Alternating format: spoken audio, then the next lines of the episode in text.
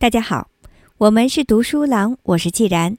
今天接着为大家分享由亚当·斯密所著的《国富论》第一卷第五章《论地租》。改良进程对三种原生产物的不同影响。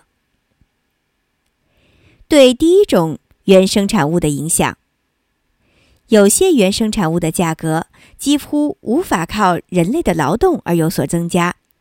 因为这类物品的产量不会由于人类的劳动而增加，而且它们的性质决定了其容易腐坏、不易保存。这种原产物就是稀有的鸟类、鱼类以及各种野禽、野兽和候鸟。随着土地改良进程的发展以及人类财富的增加，人们对这种物品的需求肯定会增加。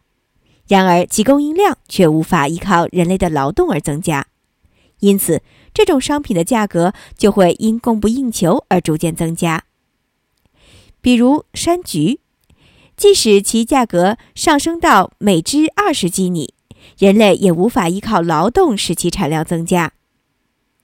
在古罗马共和国的鼎盛时代，人们为什么会为珍贵动物出极高的价格？就是这个原因。而且，这种物品的高价格。并非当时银价下跌所致，而是人类的劳动无法使其产量增加所致。而且，在罗马共和国没落之前的数年间，其国内白银的真实价值要比现在欧洲许多地区都高。依照现在的标准来看，那时罗马共和国国内每夸克小麦的价格约为二十一先令。与此相比，尽管英国小麦的品质低于罗马，但距今不久的英国小麦的普通或平均价格却为每夸克二十八先令。根据博物学家普林尼的记载，塞伊阿斯花了将近六千塞斯特斯和英币五十磅购买了一只白夜鹰；阿西尼阿斯塞纳花费了近八千萨斯特斯。和英币六十六磅十三先令四便士，购买了一尾红鱼。当我读到这些文章时，这些物品高昂的价格使我震惊。然而，普林尼所记载的这个价格，在我看来似乎仍然比实价低三分之一。所以，这两个物品的真实价格，即他们所能交换的劳动量，比其名义价格要高三分之一。也就是说。萨伊阿斯在购买白夜鹰时所支付的劳动支配权，约等于现在的六十六磅十三先令四便士。阿西尼阿斯塞纳在购买红鱼时支付的劳动支配权，约等于现在的八十八磅十七先令九又三分之一便士。这种物品之所以如此高昂，并不是因为银价低廉。而是由于罗马剩余劳动产品过于充足，从而导致人们有能力去争相购买此种物品。对第二种原生物的影响，当土地尚处于蛮荒未垦的时代，人类对第二类原生物，也就是有用的动植物的需求，随着人类自身数量的增加而增加。其中尚未开发的部分，对人类几乎毫无价值。随着土地的逐渐开垦和耕作技术的进步，第二类原生物又被迫让位于对人类更有利的物种。在社会进步的过程中，此类产物的数量日益减少，而其需求量却日益增加，于是其真实价值亦随之增加，以至于它与人类从肥沃而利于耕作的土地上的出产物一样有利可图。但是，一旦达到这一高度后，就很难再增加，否则就会有更多的土地和劳动投入到此方面。例如，当人们觉得开垦土地、生产牲畜牧草和种植粮食一样有利可图时，牲畜的价格就不能再涨了，否则将有更多的谷田被转化为牧场。相反，减少野生牧场的数量来扩大耕地，必将减少自然生长的家畜肉量。同时，那些谷物持有者的数量也会相应增加，最终导致家畜肉的需求增加。于是，家畜肉价格逐渐上涨。同理，牲畜价格的上涨使人觉得种植牧草和生产谷物一样有利可图，所以牲畜价格不断上涨的现象通常发生在人类社会发展的晚期。伦敦与合并之前的苏格兰也是如此。伦敦周边地区的牲畜价格在17世纪初期就已经达到极限，但相对较偏僻之地尚未达到如此高度。如果苏格兰的牲畜只销往内地，其价格也不会达到这样的高度。在第二类原生产物中，其价格最先上涨至极限的就是牲畜。在牲畜价格达到这一极限值以前，大部分土地还没有得以开垦。幅员辽阔之国，其大部分土地都位于偏远之地。由于人们不可能去城镇购买肥料，因此优质土地的数量与其自身所制造出的肥料量成正比，而肥料量又与饲养的牲畜数量成比例。土地的肥料来自两方面：第一，地面上的牲畜粪便；第二，牲口棚中的牲畜粪便。如果牲畜的价格不够支付耕地地租及由地租产生的利息，农民就不会饲养牲畜。如果在耕地上饲养牲畜，牲畜所需的主要食物来源于改良后的土地所生长的牧草，因为用未改良和未耕作过的土地上的牧草成本太高。如果在已耕作过的土地上放牧，且牲畜的价值不足以支付该地产草的价值，那么在饲养棚中饲养牲畜不可能有利润。当牲畜所提供的粪便也不足以供应全部农田时，农民自然会在丰饶且位于农舍最近的土地上施肥。结果，全部农田中只有部分保持良好的耕作状态，其余部分将荒芜。对全部需要施肥的土地来说，牲畜的数量太少；但与土地实际产出的牧草比较，牲畜又过多。整个农场靠肥料才能保持良好的状态的土地，仅占三分之一至四分之一，有时还不到五分之一、六分之一。其余土地则无肥料可施。此种经营方式当然是不尽如人意的。但苏格兰在合并以前。因牲畜价格过低而不得不采取此种经营方式。如果牲畜价格上涨之后还继续这种经营方式，无疑是当地人民的无知和对旧习惯的依赖，这些都阻碍了一个高效经营方式的建立。其中原因如下：第一，租地人贫困，他们没有足够的时间来获得足够的牲畜；第二。即使租地人有能力获取牲畜，他们也没有时间去改良土地，使其能够养活更多的牲畜。总之，牲畜的增加和土地改良两者必须同步进行。牲畜不增加，土地便无法改良；土地得不到改良，牲畜又不会显著增加。这样的改革是一个长期的过程。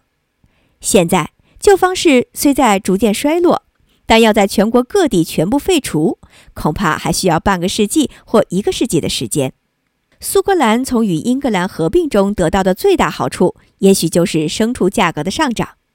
它不但提高了苏格兰高地一带地产的价值，同时又成为苏格兰低地改良和进步的主要原因。在新殖民地地区，除饲养牲畜外，大量荒芜的土地别无他用，因此。牲畜很快就大量繁殖起来，同时其价格也因此变得便宜。比如，美洲殖民地的牲畜最初都来自欧洲，但在极短时间内，牲畜的价格因其数量的增多而变得十分低廉，甚至还出现马群无人认领的情况。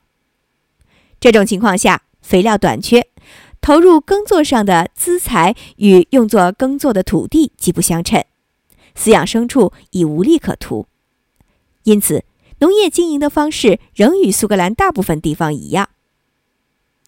一七四九年前后，美洲殖民地地区已经很难找到英格兰民族的特性。英格兰民族对农业有着极端熟练的技巧，而当地人很少给谷田施肥。当一片土地因连续栽种而枯竭后，他们就开垦另外一片土地。当这片土地又枯竭后，他们再开辟第三片土地。他们任由牲畜在林野或荒地间游荡，土地上的牧草还来不及开花结实，就被牲畜消耗掉了。本来牧场是北美一带最好的植物，欧洲人在此定居前，该地的牧草异常繁盛，高达三四英尺。以前可以养活四头母牛的草场，现在却不能养活一头母牛，而且以前每头母牛的产奶量是现在的四倍。所以，当地牧草缺乏是导致这种情况的根本原因。在社会发展进程中，牲畜的价格升至足以使饲养牲畜成为有利可图的行径之前，还有很长的路要走。然而，在第二类原生产物中，牲畜价格最有可能首先达到这一有利价格，其中牛肉最先到达此价格，鹿肉最后达到。事实上，无论不列颠的鹿肉价格多高，养鹿场的费用都是入不敷出的。鹿肉如果继续成为流行食品，而不列颠的财富与奢侈又像过去那样继续增长，那鹿肉价格很可能比今日还昂贵。在这一过程中，许多其他原生产物的价格都会达到其最高点，只是时间长短不同而已。由于谷仓私设的废物可以饲养一定数量的家禽。因此，家禽通常以极便宜的价格出售，农场主由此获得的报酬几乎是纯利。在耕作粗放、人口稀少的国家，以这种方式饲养的家禽常常可以满足全部国民的需求。不过，通过这种廉价方法饲养的家禽，其总数比农场饲养的牲畜总数少得多。在社会物质充裕时期，数量稀少的物品。更为人们所珍视，因此，家禽的价格就逐渐上升，以致饲养家禽成为一项有利可图的事情。当这一价格到达某一高度，就不会继续上升，否则其他用途的土地也会被饲养家禽所用。在法国，饲养业被视为农村经济中最重要的产业。一个中等农场主有时竟在宅内养四百余只鸡鸭。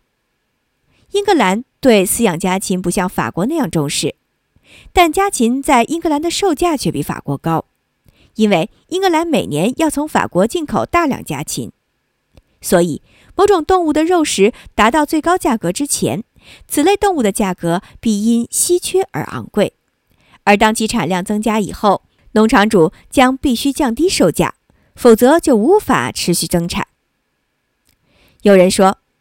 佃户和小农人数的减少是造成不列颠猪及家禽价格昂贵的原因，因此人数的减少又源于欧洲各地农业耕作技术的进步。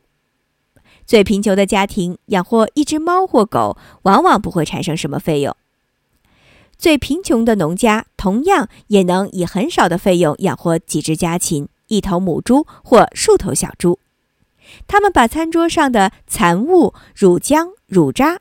作为这些动物食料的一部分，而其余的食料则由牲畜自己去田野中寻找。因此，小农人数的减少必然会造成某些产品的数量大大减少。这些产品往往不需要什么费用就能生产出。不论任何国家，如果要使全国的土地完全得到耕种和改良，各种生产物的价格必须满足以下两点：第一，每种产品价格足以支付良好谷田的地租，因为大部分耕地的地租都是谷田地租为转移。第二，每种产品的价格足以支付农场主所付的劳动费用，即足以补偿投入的资金和利润。如果有改良而生产的物品价格不足以补偿改良的费用，那么其结果就视为亏损。因此。全国土地的改良与耕作，如被视为所有公共利益中的最大利益，那么就不能把这类原生产物价格的上涨视为灾祸，而视为最大公共利益的伴随物。上述一切原生产物的名义价格和货币价格的上涨，并不是银价下跌的结果，而是这些产物真实价格上涨的结果。这些产物上市前需要更多的劳动和生活必需品，上市后它们代表更多的劳动量和生活必需品。今天就为大家分享到这里，在下一小节中继续为大家分享对第三种原生产物的影响。我是既然，我们是读书郎，谢谢收听，再见。